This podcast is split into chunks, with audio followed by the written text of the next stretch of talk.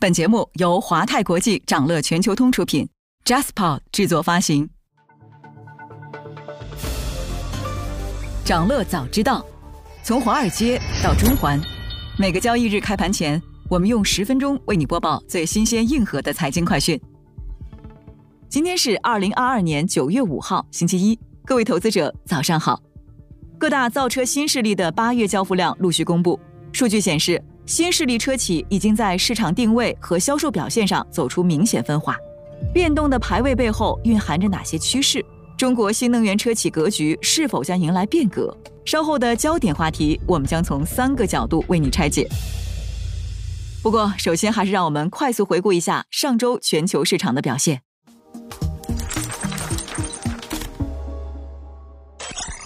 当地时间上周五，美国劳工部公布了重磅的八月非农就业报告。数据不温不火，未能缓解市场对美联储将继续激进加息以抑制通胀的担忧。数据显示，八月非农就业人数新增三十一点五万人，虽较上月有较大幅度回落，但仍高于市场预期。受此影响，标普五百指数周五一度大涨，但盘中跳水，最终美股三大股指集体收跌，并录得周线三连阴。道指累计下跌百分之三，标普五百指数和纳指分别累计下跌百分之三点三及百分之四点二。创七月十八日以来收盘新低。分析认为，这些数据并没有改变对美联储本月晚些时候仍将加息的看法。一方面，劳动力供需缺口依然在历史高位，旺盛的需求推动薪资通胀的压力依然高企；另一方面，鲍威尔和美联储官员近期的鹰派表现也打破了市场对于政策转向的希望。但是，市场对美联储加息的压注有所降低，认为此次更有可能只加息五十个基点。对利率前景更敏感的两年期美债日内降幅扩大，到美股收盘时，两年期收益率约为百分之三点三九，十年期美债收益率约为百分之三点一九。两年期和十年期美债收益率息差收窄，但依然倒挂。而美元指数仍累涨，黄金则扭转五连跌，摆脱六周低谷，但依然连跌三周，全周累跌百分之一点五五。国际原油期货在连跌三日后反弹，最终 WTI 十月原油期货收涨百分之零点三。物油收涨百分之零点七一，走出上周四所创的八月十六号以来收盘低位。您正在收听的是长乐全球通早间资讯播客节目《长乐早知道》。在快速回顾了上周市场的动向后，我们进入今天的焦点话题。每期节目我们会挑选一个在全球金融市场最值得中国投资者关注的热点趋势，从多个视角为你进行拆解。今天我们关注的是八月份造车新势力的成绩单。九月初，各新能源车企纷纷公布其八月份的销售数据，造车新势力的单月排位再度变化，广汽埃安、哪吒领跑排位前三，而老牌造车新势力蔚来、小鹏、理想则渐显颓势，分别位居第四、第六、第七。有评论称，该数据显示出新势力车企已经在市场定位和销售表现上走出明显分化。魏小李新旧产品切换，销量呈现波动；问界、埃安、哪吒、领跑等品牌则大有后来居上之势。七月份以来的二梯队赶超魏小李之势愈发明显。变动的排位背后蕴含着哪些趋势？中国新能源车企格局是否将迎来变革？今天我们将从魏小李的增长危机、逐步赶超的第二梯队和新能源汽车赛道前瞻这三个视角，带你一起拆解新能源汽车新格局背后的方方面面。视角一：魏小李的增长危机。九月一号，理想汽车发布二零二二年八月交付数据，公司共交付新车四千五百七十一辆，同比下滑百分之五十一点五四，环比下滑百分之五十六点一四。比起今年巅峰时期单月超一点三万台的交付量，直接跌下去约三分之二。理想汽车也是八月唯一一家同比增速为负的新势力车企。小鹏汽车和蔚来汽车虽然没有像理想汽车一样断崖式下滑，但增速也有所放缓。据小鹏汽车公告，八月交付量为九千五百七十八辆，同比增长百分之三十三。前八个月共交付九万零八十五辆，同比增长百分之九十六。但环比来看，小鹏八月份的交付量则出现下滑，其八月份的交付量相比七月少了约两千辆。蔚来汽车二零二二年八月则交付新车一万零六百七十七台。同比增长百分之八十一点六，但环比几乎没有增长。二零二二年一到八月，蔚来交付新车七万一千五百五十六台，同比仅增长百分之二十八点三。总体而言，魏小李三家车企继续延续了七月份以来的颓势，增长速度不复往昔，逐渐有被赶超的危机。业界认为，老牌新能源车企交付量环比表现相对疲软的原因之一是八月仍是传统车市淡季。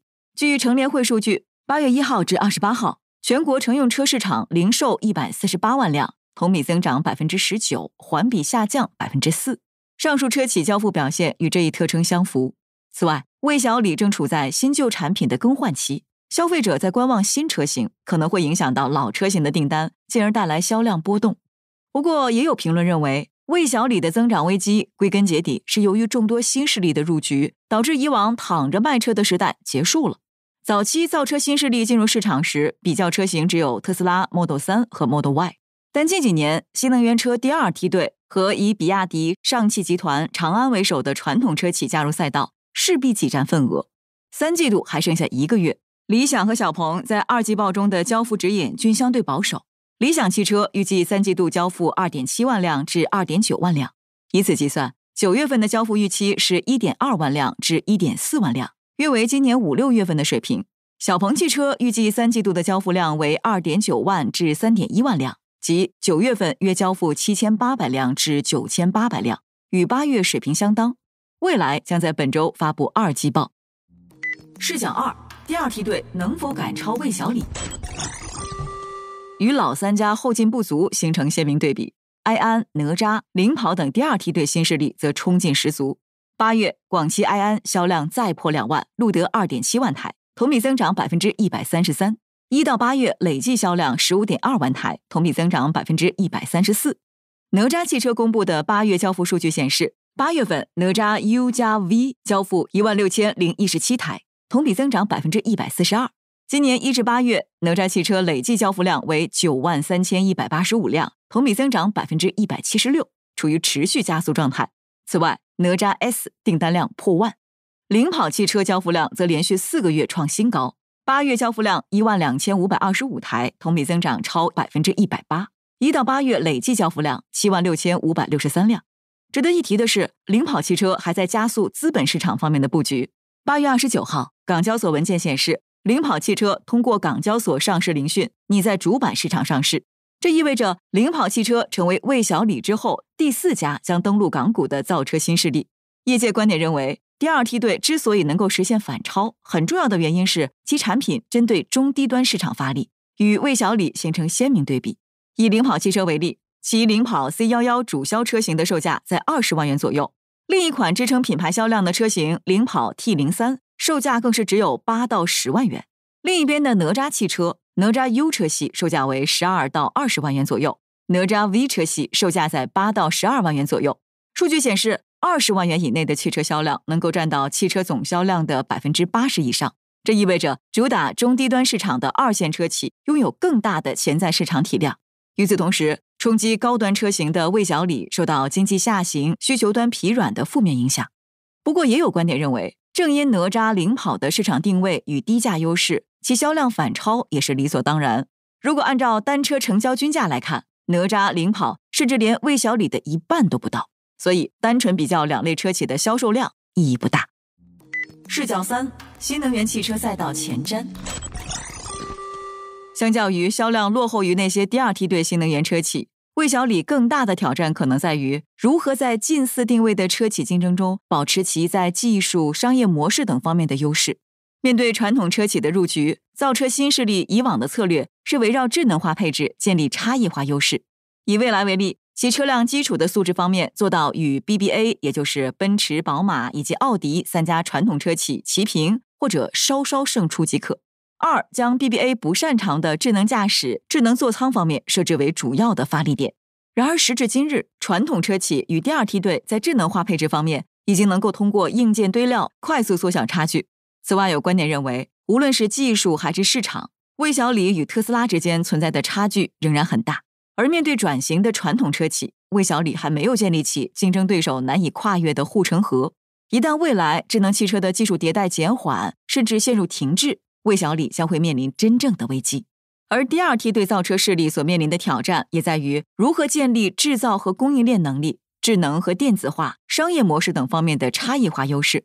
有投资人士预测，未来三至五年是新能源汽车赛道的决战时刻，到未来八至十年后，不会有超过五家品牌能活下来。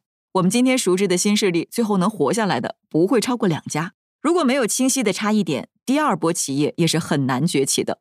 不过短期之内，电动汽车仍将是热门赛道。分析认为，二零二二年新能源汽车行业已经从补贴驱动跨越至市场驱动，行业正从零到一的导入阶段步入一到 N 的成长阶段。下半年，随着优质车型持续投放叠加补贴退坡引起的抢装效应，预计未来行业智能电动大趋势将持续加速演进。推动电动化、智能化景气向上。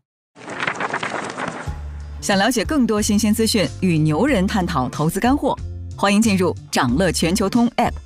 掌乐全球通是华泰国际旗下自主研发的一站式财富管理平台，为全球华人投资者提供港、美、A 股及新加坡市场的股票交易、公募基金、ETF、保险、智能投顾等多元化金融产品及服务。点击节目 show notes 中的链接，现在就一键直达掌乐全球通。您正在收听的是掌乐全球通早间资讯播客节目《长乐早知道》。在今天开盘前，还有这些重要资讯值得你关注。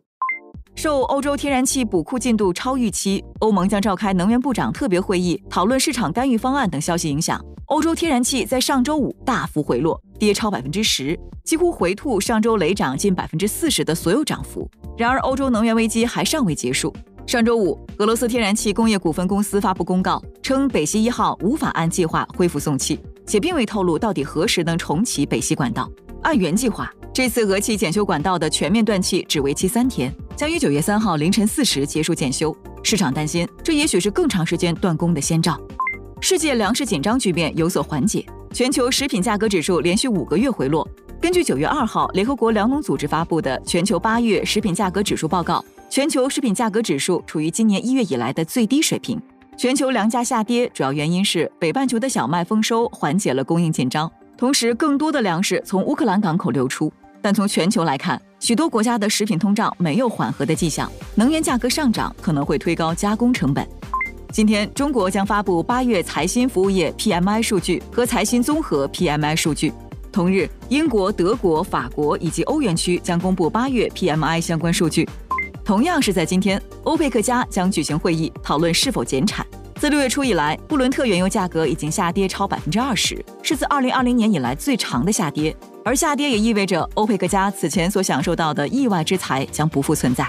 此外，由于全球疫情反复，需求逐渐放缓，伊朗核谈判的进展可能恢复伊朗的原油供应。此前，沙特能源大臣阿卜杜勒表示，原油期货已脱离了现实的供需状况，欧佩克加可能会采取产量限制等措施恢复平衡。此外，本周还有这些即将发生的重要日程值得你关注。本周二，德国将公布七月季调后工厂订单环比。本周三，欧元区第二季度 GDP 中值将公布。同日，苹果也将召开新品发布会，预计将发布四款新 iPhone。本周四，欧洲央行将召开货币政策会议，并公布利率决议。有观点认为，欧洲央行会效仿美联储大幅加息。同日，美联储将公布经济状况褐皮书。此外，本周未来汽车、哔哩哔哩、老虎证券将公布财报。想了解更多新鲜资讯，与牛人探讨投资干货。现在就点击节目 show notes 中的链接，进入掌乐全球通 app。以上就是今天掌乐全球通掌乐早知道的全部内容，期待为你带来醒目的一天。祝您在投资中有所斩获，我们明早再见。